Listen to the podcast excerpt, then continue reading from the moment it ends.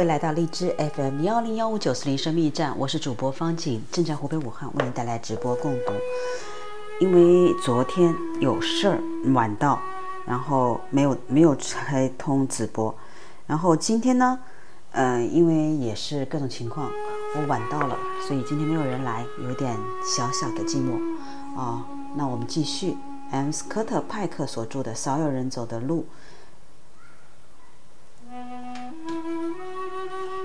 我们这是共读这本这套系列书的第二十天，也是我们一起直播间开始共读的第一百二十七天。好，我们刚才看到了，为什么要读这本书呢？M 斯科特派克是毕业于哈佛大学，获得硕士、博士学位，长期从事心理治疗实践，取得了卓著成绩，被誉为我们这个时代杰出的心理医生。由于其巨大的影响力，他获得政府特许。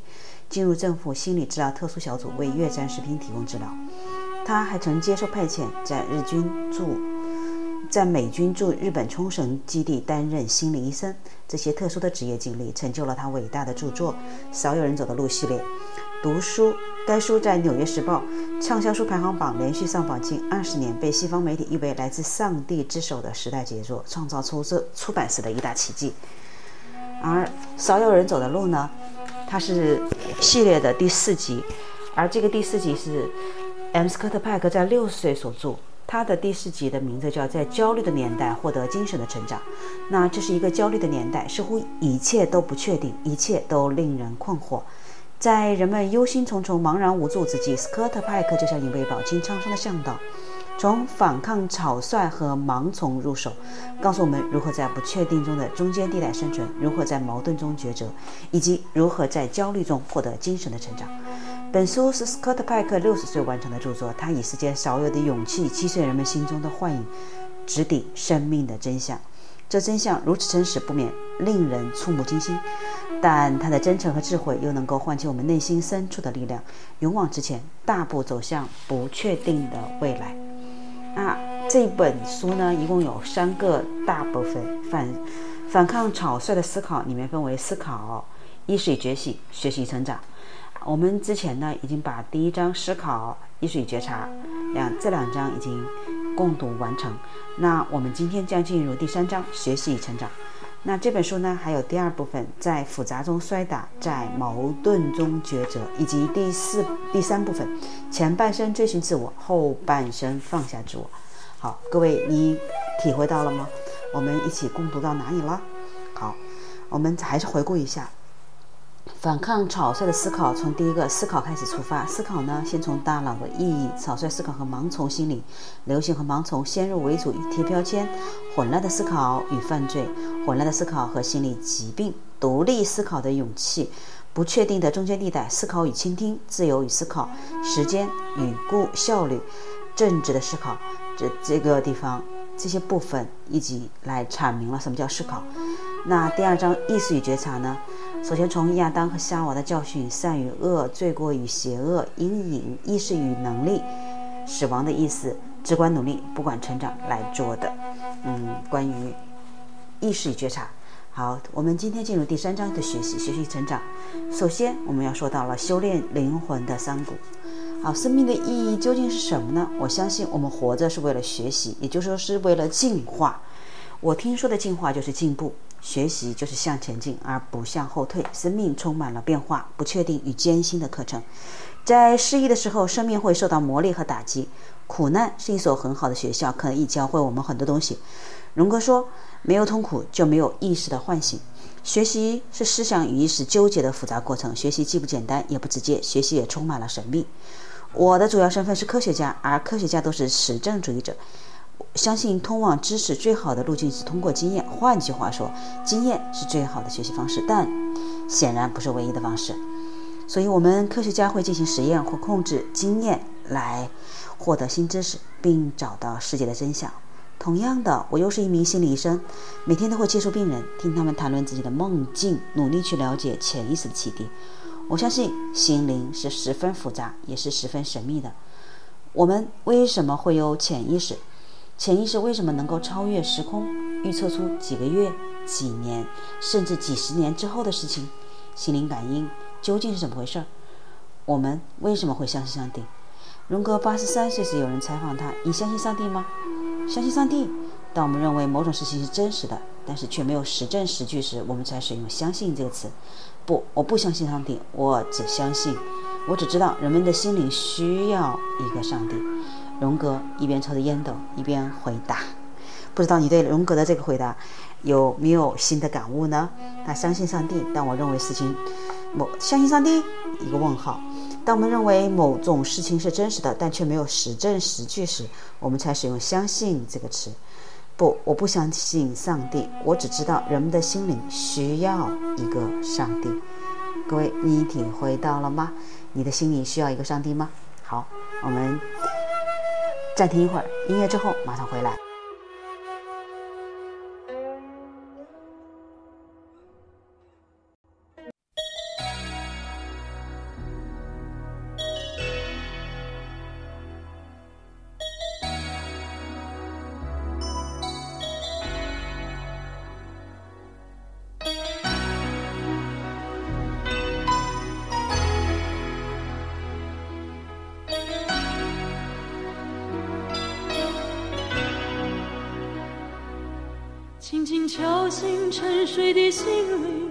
慢慢张开你的眼睛，看看忙碌的世界是否依然孤独地转个不停。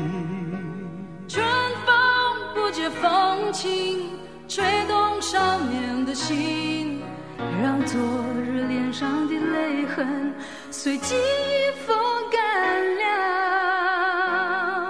抬头寻找天空的翅膀，候鸟出现它的影迹。带来远处的饥荒，无情的战火依然存在的消息。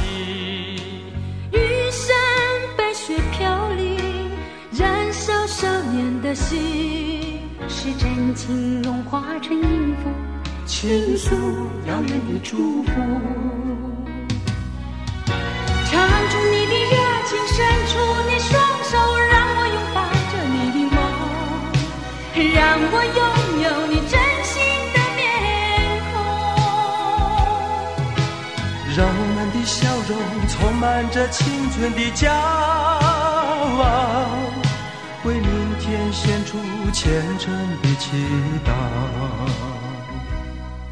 谁能不顾自己的家园，抛开记忆中的童年？谁能忍心看那昨日的忧愁带走我们的笑容？青春不解红尘，胭脂沾染了灰。让久已不见的泪水滋润了你的面容。唱出你的热情，伸出你双手，让我拥抱着你的梦，让我拥有你真心的面孔，青春青春的骄傲，为明天献出虔诚的祈祷。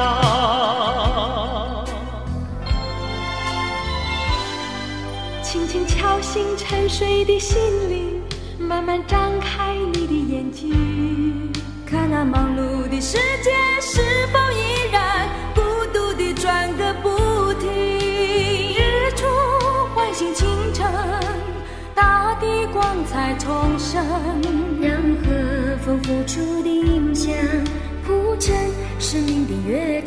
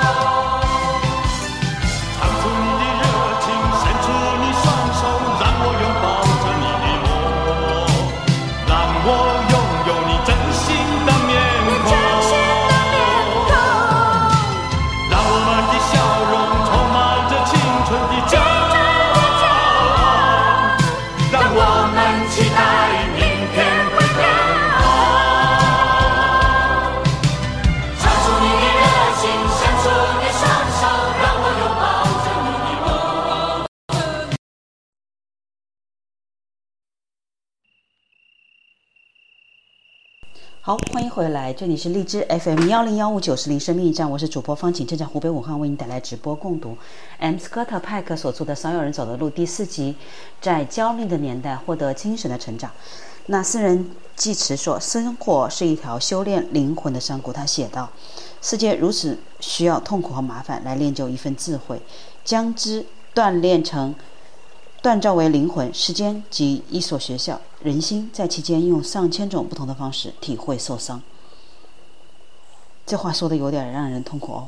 世界是人类学习最理想的场所，我们在痛苦中学习成长，在面对死亡时学会生存，在悲伤中学会坚强。我们的。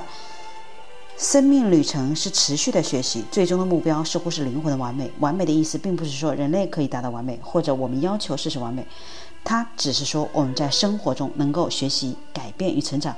我无法证明灵魂的存在，就像我无法证明死后是什么样子一样。什么是灵魂？再一次，我们碰到了远超过自己的事物，因此无法用适适用于任何单一的简略的定义。然而，这不表示我们无法用一种操作性的定义。或许这定义很不完美，但我相信它至少可以帮助我们进一步探讨学习的奥秘。我把灵魂定义为一种神秘的、引领我们的、独一无二的、可成长、永生不死的人类精神。人类是进化的生物，不仅指种族，也指个体。身为有肉体的生物，身体终将停止发展，最后必然毁灭；而心灵的发展可以一直持续到死亡的时刻，精神则可能长存。对于这种心理的发展，我们常常使用“成长”这个词，而成长与学习是息息相关的。我们一我一直反复强调，我们都有自由意志，我们可以选择成长还是不成长，学习还是不学习。二十世纪最伟大的心理学家马斯洛创造了“自我实现”这个词，他指指出人类的进化成长可以达到更高的心灵、更高的自主与个人意识。马斯洛认为，一旦人类能够应付基本的生存需求后，就可以让意识。晋升到更高的层次。尽管我在许多方面要感谢马斯洛的贡献，但对我“自我实现”这个词也有点意见，因为它太容易让人误解，以为我们可以为自己创造自己，我们可以成为任意一个我们想成为的人，就像造物主一样。实际上，我们无法创造自己，无法成为任意一个自己想成为的人。我们来到世上，唯一能做的就是通过学习，竭尽全力成为最好的自己。但是，现在到处都充斥着这么一个观念，那就是你可以变成任意你想成为的人。多少次我反复听到这么一句话：一旦下定决心，你就能做成任何事。是的，每个人的内在可能性都比想象的要精彩，但是这些可能性，并不是我们想象的那样如此受个人自我意识的控制。实际上，只有全力以赴听从潜意识的指引，不断学习，发现自己的天赋，我们才能实现那难以。言说的独特的内在的可能性，同时我们必须清楚地认识到，我们只能成为特定的某一个人，而不是几个人。这个人就是我们自己。再说一遍啊，这一段话很有哲理的味道。只有全力以赴听从潜意识的指引，不断学习，发现自己的天赋，我们才能实现那些难以言说的。独特的内在可能性，我们必须清楚地认识到，我们只能成为特定的某一个人，而不是几个人。也，这个人就是我们自己。成为最好的自己是一个学习的过程，也是一个成长的过程。当我们抗拒学习和成长时，我们就背叛了自己。因此，我相信马斯洛的所谓自我实现，应该把生命视为一连串学习与成长的过程。不过，在童年阶段，人们大部分的学习是被动的，而不是主动的。各位，你现在在主动学习吗？好，我们还是休息一会儿，音乐继续。音乐之后马上回来。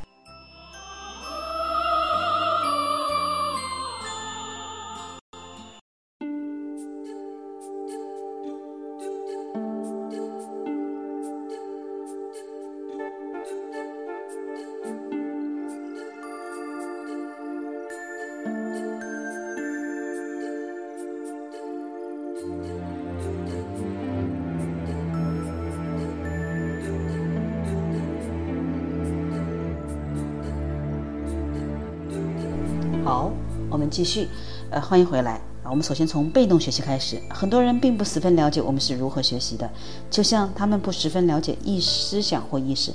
当我在大学里读心理学时，必须学习一门非常重要的课程——学习理论。当时大多数的学习理论是关于制约过程，由巴甫洛夫与他的实验狗所发展出来的，仿佛我们的学习主要是通过奖赏与惩罚，就像老鼠借由。惩罚、电击或奖赏食物来学习走迷宫。这个理论更进一步假设，儿童学习语言也是通过这种行为主义的制约过程。但是，伟大的思想家亚瑟·库斯勒在他的书中完全推翻了行为学派对于语言学习的理论。他提出了十几个关于语言学习的问题，是行为学派无法回答的。库斯勒本人没有解释幼儿如何学习语言，但他证明了人们对这个课题几乎毫无所知。直到今日，幼儿如何学习说话仍旧很神秘。我们知道的一个事实是，人的学习能力不一定要依靠五官知觉。又例如，又聋又哑的 Helen Keller 不仅学会了语言，而且还表现出惊人的智慧。而另一方面，我们也知道，剥夺感官感受会严重干扰幼儿的学习。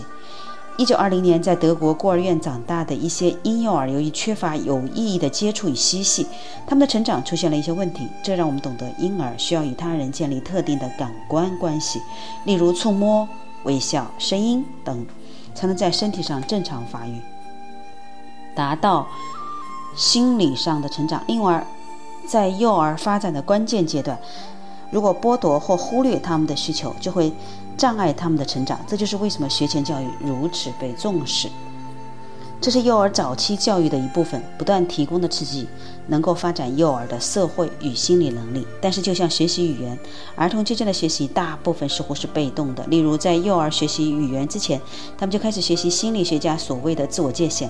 我们都知道，出生九个月大的婴儿没有自我界限，不会区分他的手臂不是妈妈的手臂，他的手指不是爸爸的手指。这种学习似乎是不可选择的，所以我们称之为被动的。实际上，这种自我界限的学习正是意识的发展，因为在九个月大的婴儿身上就可以看见自我意识的征兆。在那之前，如果有陌生人走进房间，婴儿只会平躺地躺在摇篮里，仿佛什么事儿都没发生似的。但是约九个月以后，如果有陌生人走进房间，婴儿就会紧张地哭泣，他有了心理学家所谓的对陌生人的焦虑。这说明九个月大的婴儿已经能够觉察到自己的是个分离的个体，非常弱小无助，容易受到伤害。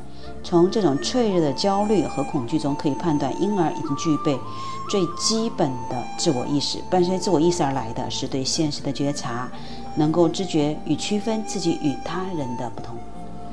也许在儿童的生命中，再没有比玩累的两岁更痛苦的阶段了。幼儿大约两岁时，他已经很熟悉自我界限，但是还很不清楚他力量的边界，所以幼儿会认为这个世界是最美好的世界，他拥有无穷尽的力量。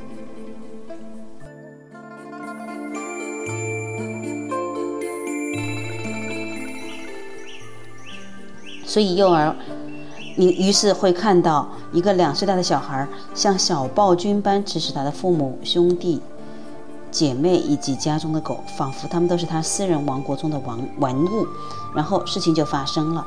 现在他可以四处走动、丢东西、把书本从架子里拉出来。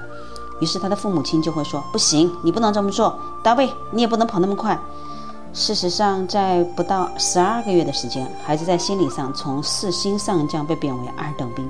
难怪他会感到沮丧与发脾气。不过，尽管玩累的两岁令人痛苦，这却是一个非常重要的学习阶段。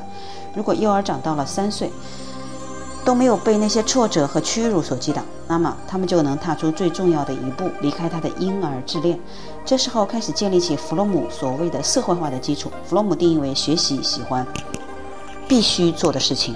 在儿童阶段，儿童也许会从从事学习的活动，但通常是因为。外来的压力所致，像是家庭作业、考试成绩与家长的期望，否则大多数儿童的学习仍旧是被动的。在我的书《友善的雪花》中，八岁大的女英雄珍妮就是一个例子。她成长在一个健康的家庭，左右脑均衡发展。旁人看她学习速度非常快，但是她完全不费任何功夫，她没有刻意去诠释事物，她只是顺其自然，思考快速如飞。在一个完整的家庭中，孩童主要的学习对象当然就是父母。儿童很自然地认为父母做事情的方式就是理所当然的方式。这在自律的情况尤其如此。如果儿童看见父母的行为能够自律，儿童就会很自然、无意识地做到自律。相对的，如果父母的行为缺乏自律，儿童会认为这就是正确的方式，于是无法发展适当的自律能力。对于有些要求听我的话，但不要学我的样子的父母而言，这种情况尤其明显。虽然儿童时期的学习是被动的，但却极为重要。如果能够幸运的，非常这个阶段也是学习情绪以理性智慧的开始。那过去人们认为智力只能由数理方式来测验，对于分析性智力来说也许是如此，但这却忽略了其他方面的智力，尤其是那些包括直觉和想象力的智力，例如自我意识、同理心、爱与社会意识等。现在在智商测验开始受到质疑，人们发觉决定一个人命运的往往不是智商，而是情商。越来越多的研究指出，情商，也就是对于人的情绪的掌握能力，能够更准确反映人的智力。对此，我深有感同感。情商是复杂多层面的。研究那些认为不贪图一时之快，能够掌握自己情绪的人，往往情商很高。实际上，这也是我在《少有人走的路》心智成熟的旅程中所提到的自律的四个原则。推迟满足感、承担责任、忠于事实和保持平衡。还有研究发现，在掌握情绪方面，最重要的技巧就是自我觉察，即心理学家谈到的超情商。这是一种能够抽身而出、反观自己情绪的能力。有了这种能力，不管是愤怒还是羞愧及悲哀，我们都不会沉沦其中，而是超越出来，站在这些。情绪的上面，然后采取行动。一旦我们能够觉察到情绪，就比较容易掌控他们。这种自我觉察的能力非常重要，能够让我们拥有更多自我控制的能力。在一个强调左脑理智和胜于右脑直觉的文化中，情商的发展具有非常大的障碍。无怪乎我们儿童阶段就体验到情绪的麻木，学会了压抑情绪或完全关闭。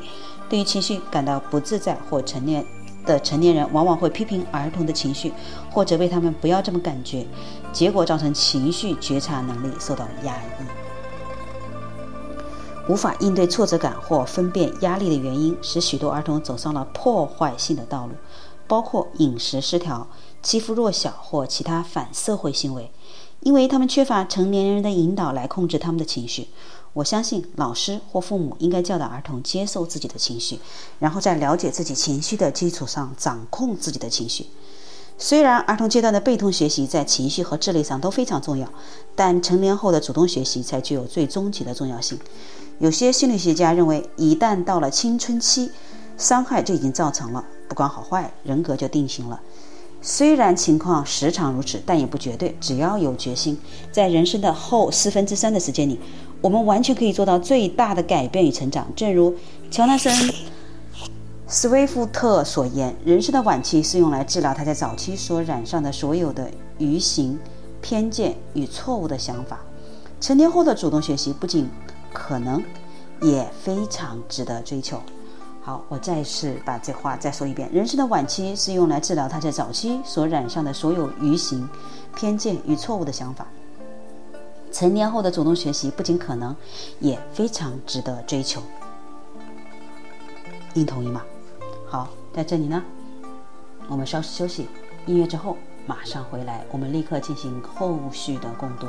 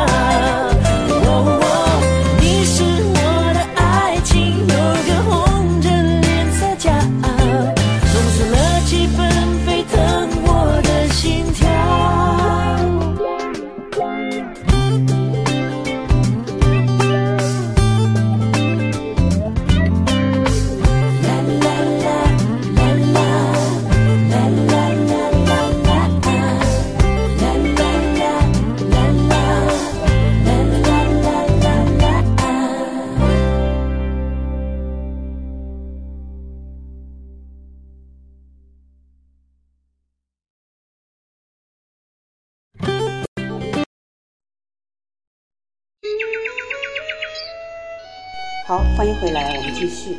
我们刚才已经说到第三章学习与成长，其中就有修炼灵魂的山谷，被动学习，成长与意志，摆脱自恋，自恋与自爱。那么学习既不简单，也不直接，学习也充满了神秘。那我们看看成长与意志。我们刚才已经说到了，人的晚期是用来治疗在早期所染上的所有愚行、偏见与错误的想法。成年后的主动学习不仅可能，而且也也非常值得追求。那成长与意志，你说会说什么呢？我们很清楚的在某些方面，我们清楚地了解成年人如何如饥似渴、刻意地选择学习。我们所不了解的是，他们为什么会有如此强大的意志力？学习需要意志力，成长也需要意志力。但是我们现在对意志力却了解的很少，在我们面前，意志力是如此的神秘。我曾经说过，某些人，例如我的家人，似乎与生俱来就具有坚强的意志，而某些人的意志似乎比较薄弱。这个问题从来没有经通过科学性的研究。我们不知道意志力是否有强弱之分，或者是否来自于遗传，在多大程度上是经过学习成长而来的。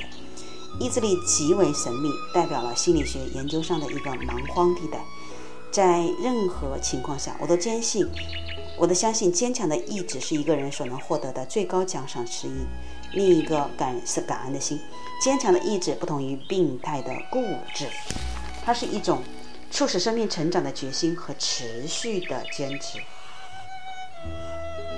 而病态的固执对生命活力的禁锢，包括坚持腐朽的观念、顽固不化、极力阻碍自己和他人的成长，甚至压制别人的生命力。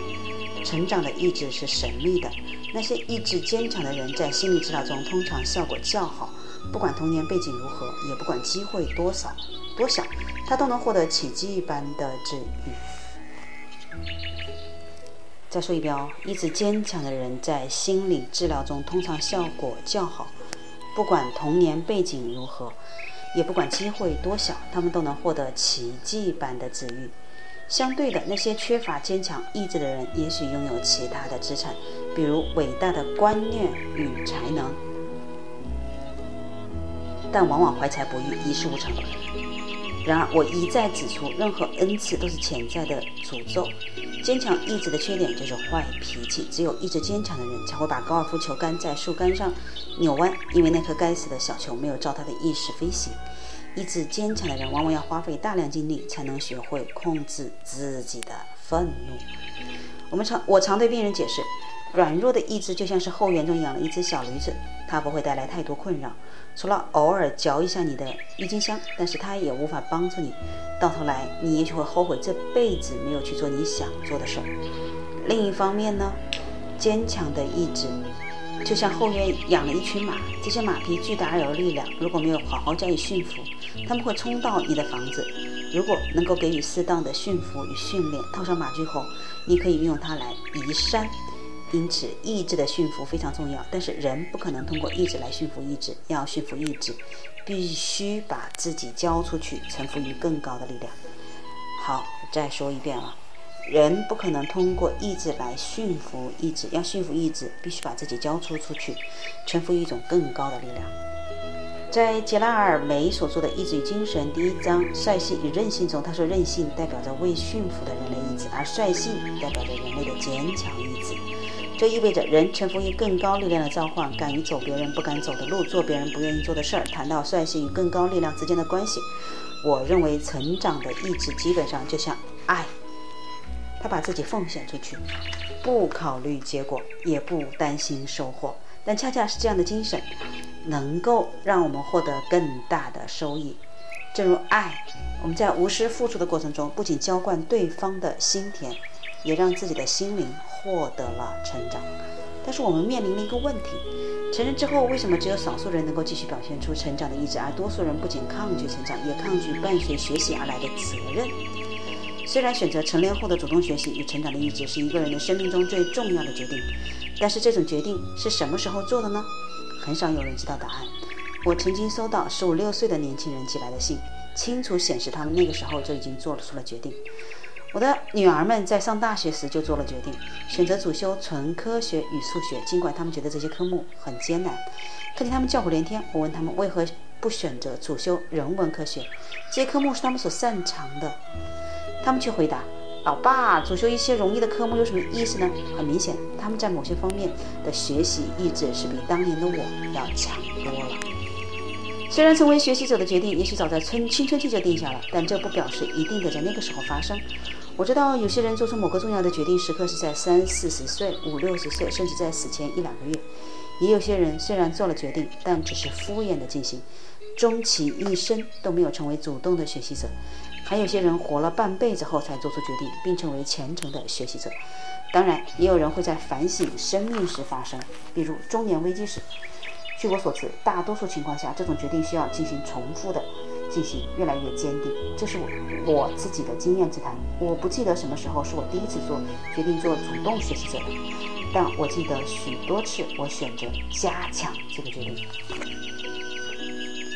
我个人的做法是从经验中学习，尤其是通过我自己生命经验的沉思。因此，我把沉思描述为抽取一点点的经验，然后榨取其最高的精华。这不仅是生命经验的多寡。而是如何加以应用。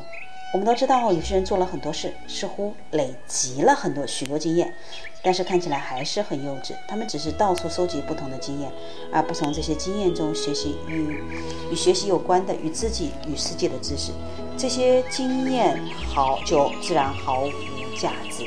重要的是，我们不仅要觉察外在的经验，也要觉察内在的经验，才能够促进精神的成长。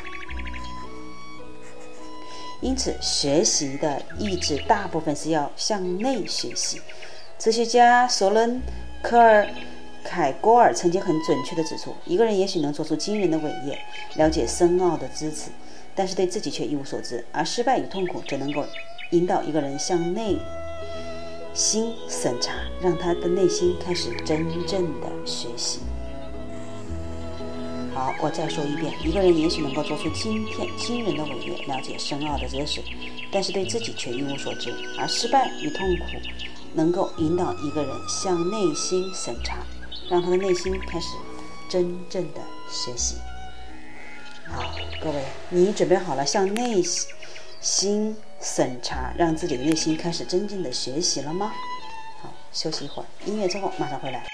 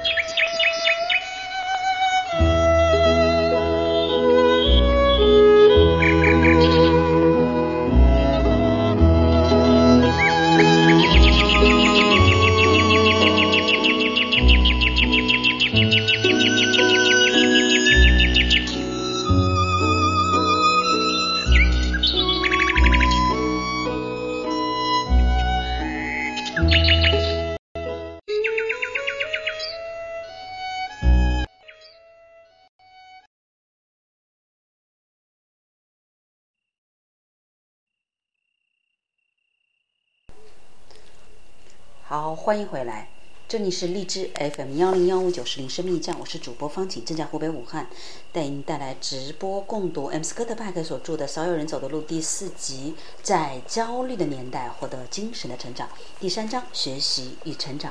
我们刚才已经说到了成长与意志，我们回顾一下，坚强的意志不同于病态的固执，它是一种促使生命成长的决心和持续的坚持。那意志坚强的人在心理治治疗中通常效果较好。不管童年背景如何，也不管机会多小，他们都能获得奇迹般的治愈。啊，人不可能通过意志来驯服意志，要驯服意志，必须把自己交出去，臣服于一种更高的力量。爱，正如爱，我们在无私付出的过程中，不仅交换对方的心钱，也让自己的心灵获得了成长。这些从我一般的学习是从经验中学习有关自己世界的知识。这些经验如果没有学习，这些经验自然毫无价值。重要的是，我们不仅要觉察外在的经验，也要觉察内在的经验，才能促进精神的成长。一个人也许能够做出惊人的伟业，了解深奥的知识，但是对自己却一无所知。而失败与痛苦能够这引导一个人向内心审查，让他的内心开始真正的学习。好，各位，你体会到了吗？好，摆脱自恋，这是我们下面要继续进行的第二个、第三个章节了，呃，第三节了。摆脱自恋，我们都见过一些以自我为中心的人，他们觉得世界如果缺少了他们，就无法继续存在。这些人缺乏共情能力，体会不到别人的感受，也无法站在别人的角度考虑问题。他们是自恋的人，虽然。我们不会像他们那样自恋，但或多或少都有一些自恋的倾向。我们每个人需要学习的最重要的一件事，就是承认世界不是单单围着、绕着我们一个人旋转。我们认为自恋是一种思想的失调。在《寻找石头》书中，我说过，我太太与莉莉使用保密的电话号码以及各种种安全措施来保护我们不受自恋者的干扰。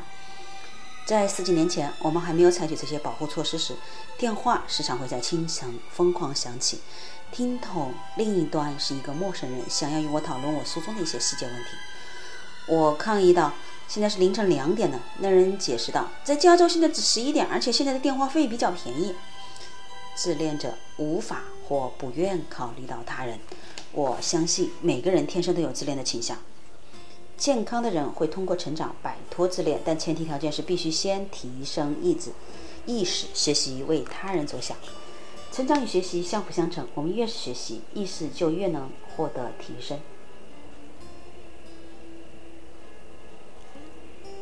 我已经说过，顽劣的两岁是儿童摆脱婴儿自恋的第一步。我们不知道为什么会有人失败，无法摆脱自恋，但是我们有理由相信，这种失败开始于顽劣的两岁阶段。这是生命脆弱并充满了羞辱的阶段。父母在这段时期要尽可能对孩子温柔一些，但不是所有父母都能做到这一点。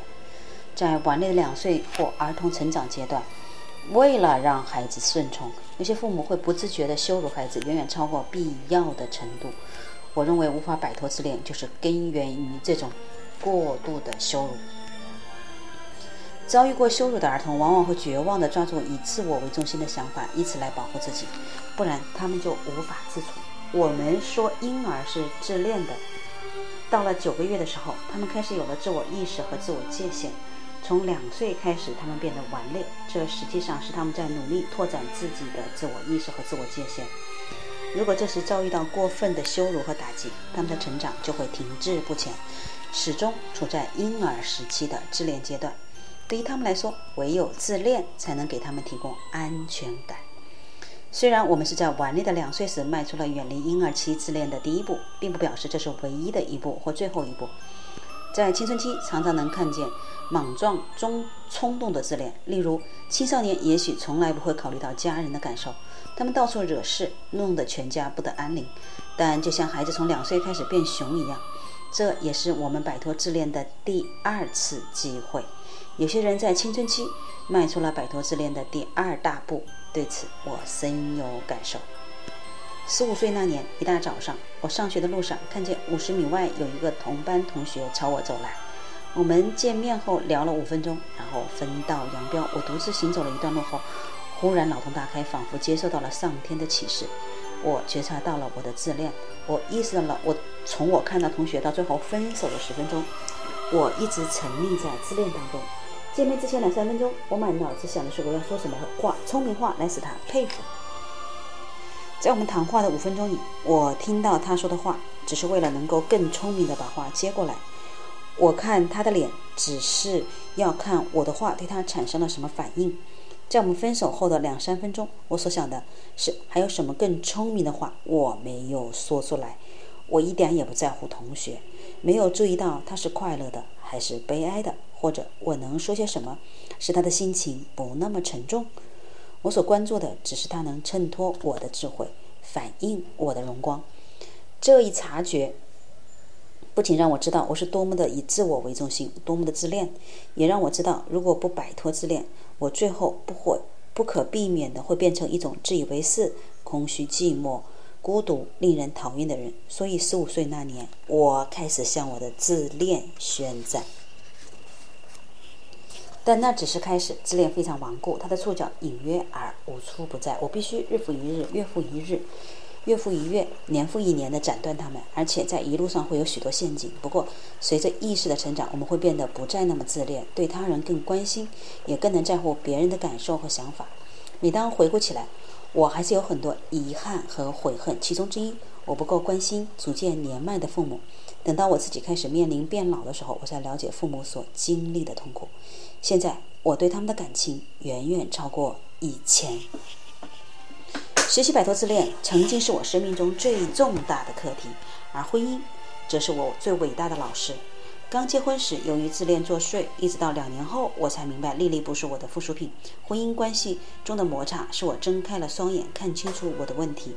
最终，我会为这些摩擦恼怒。当我需要他时，他却不在家；当我想要独处时，他却在家中喋喋不休。我慢慢明白，这种埋怨多半是由于我心里的怪异假设所造成的。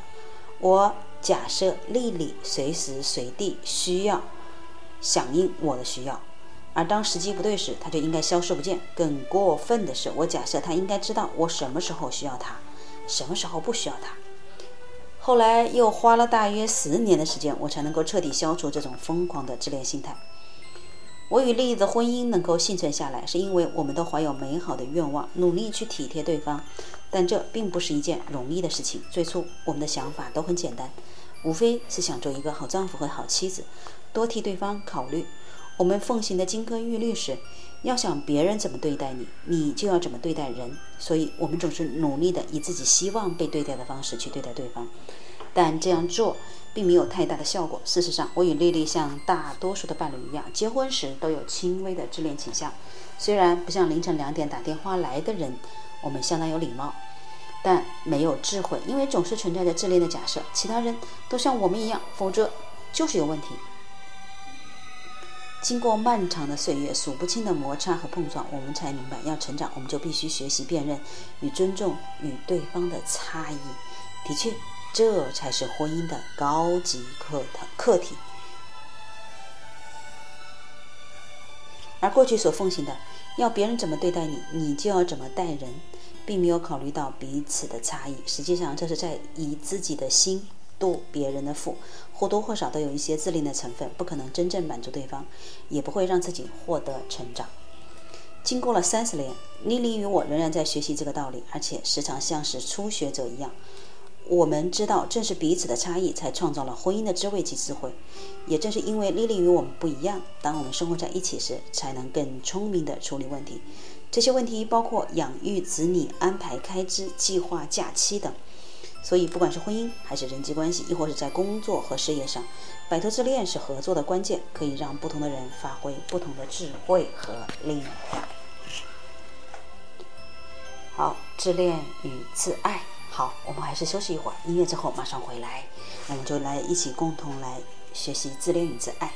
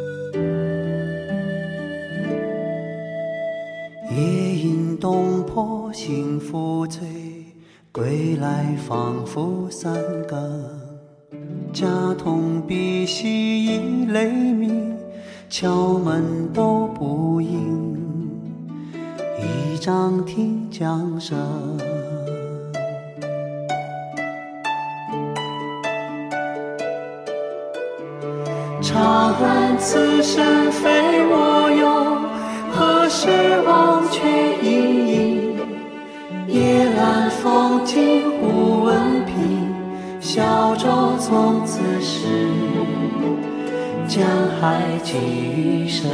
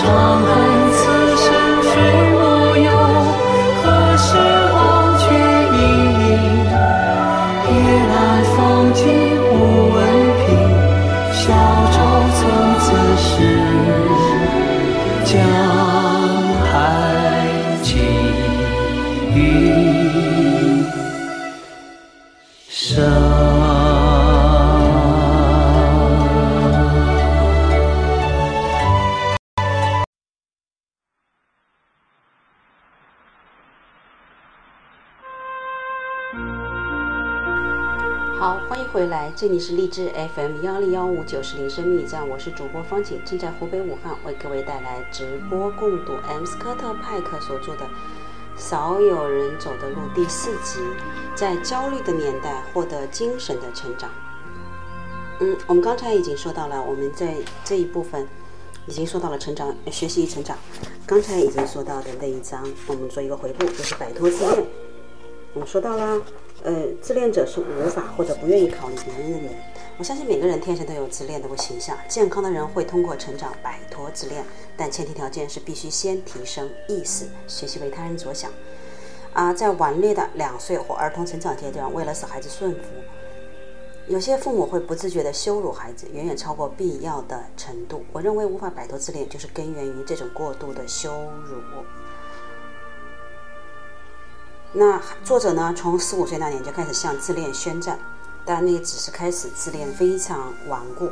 学习摆脱自恋是作者生命中最重大的课题，从父母、婚姻开始。我们婚姻中就是学习辨认、尊重对方的差异，的确，这才是婚姻的高级课题。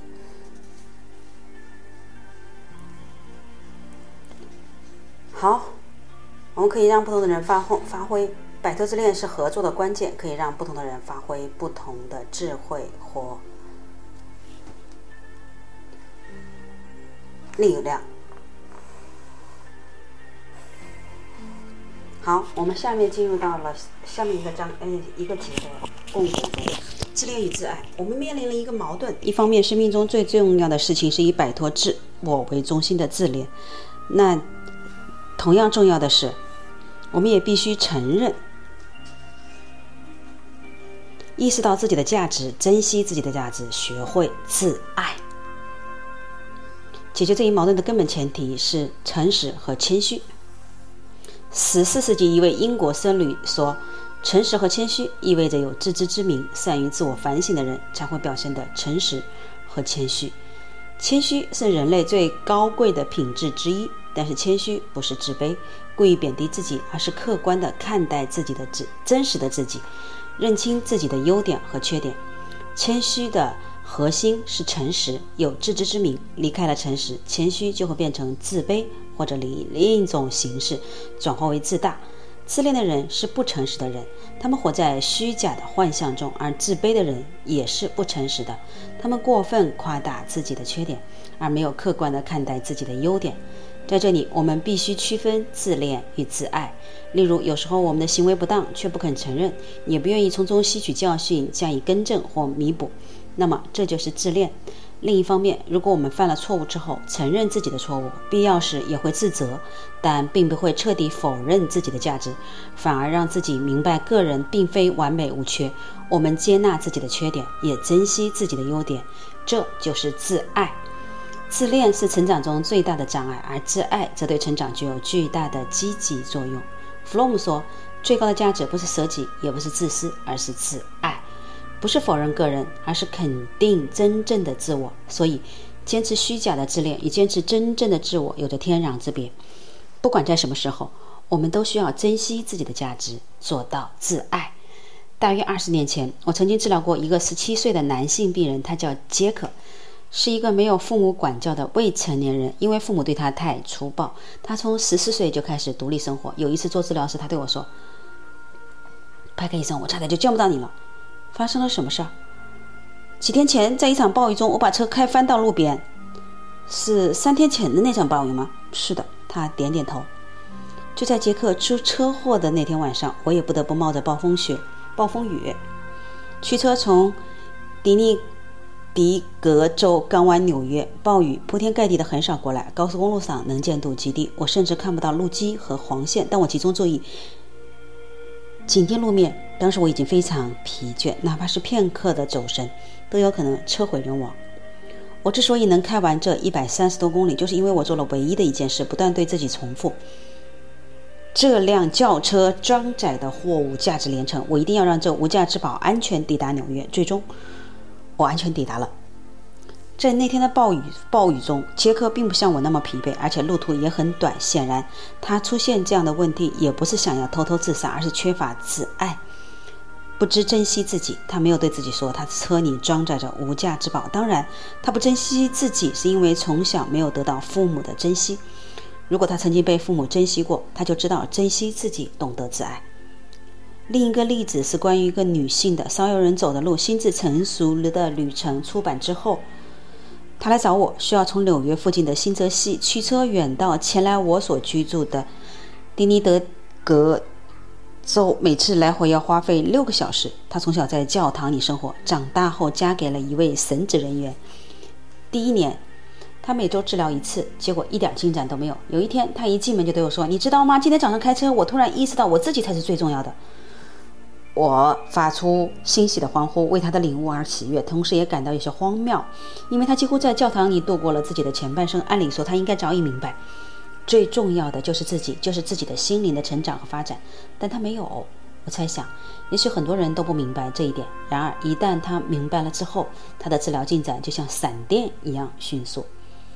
重视自己，珍惜自己，是我们心灵成长的关键。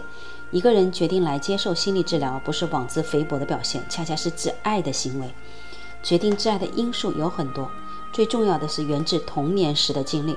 如果童年时我们能够得到父母的关心、爱护和珍惜，我们内心深处就会觉得我们是有价值的、值得珍惜的。父母付出的努力越大，孩子就越会意识到自己在父母中心中的价值。父母的珍惜，让我们懂得珍惜自己，从而形成最原始也是最强大的自我价值感。我们以此为人生的起点，在将来的道路上就懂得选择进步而不是落后，懂得追求幸福而不是自暴自弃。童年时获得原始自我价值感，是我们的心理健康的原动力。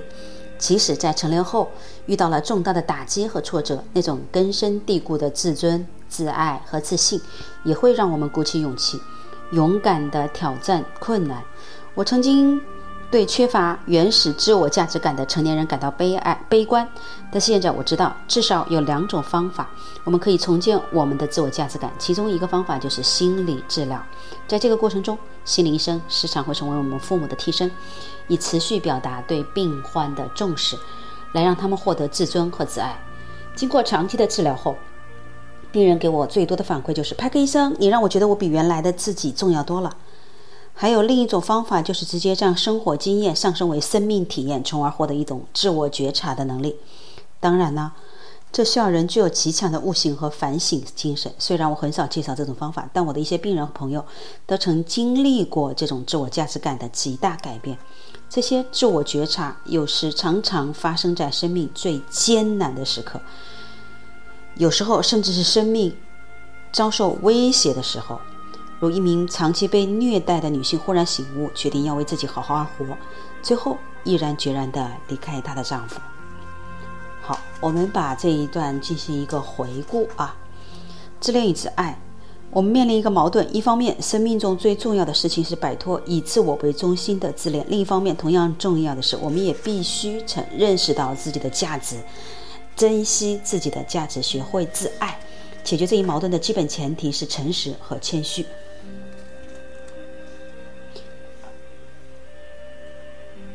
童年时，我们获得原始的自我价值感，是心理健康的原动力。即使在成年后遇到了重大的打击和挫折，那种根深蒂固的自尊、自信和自爱，也让我们会鼓起勇气，勇敢地战胜困难。还有另一种方法，就是直接将生活体验上升为生命体验，从而获得一种自我觉察的能力。自我这种自我觉察，有时候常常发生在生命最艰难的时刻，有时候甚至是生命遭受威胁时。好，各位，你在自恋和自爱中获得了哪些感悟呢？欢迎添加我们的荔枝 FM 幺零幺五九四零生命驿站，跟我们一起共同来探讨。也欢迎您。添加我们的微信幺三八七幺四五三零七四六 QQ 四六九幺六四九五四以及微博生命阅读，我们共同来精进探讨我们如何在自恋和自爱的路上持续的成长。好，今天的时间就到这里，感谢您的聆听，明天中午十三点我们不见不散。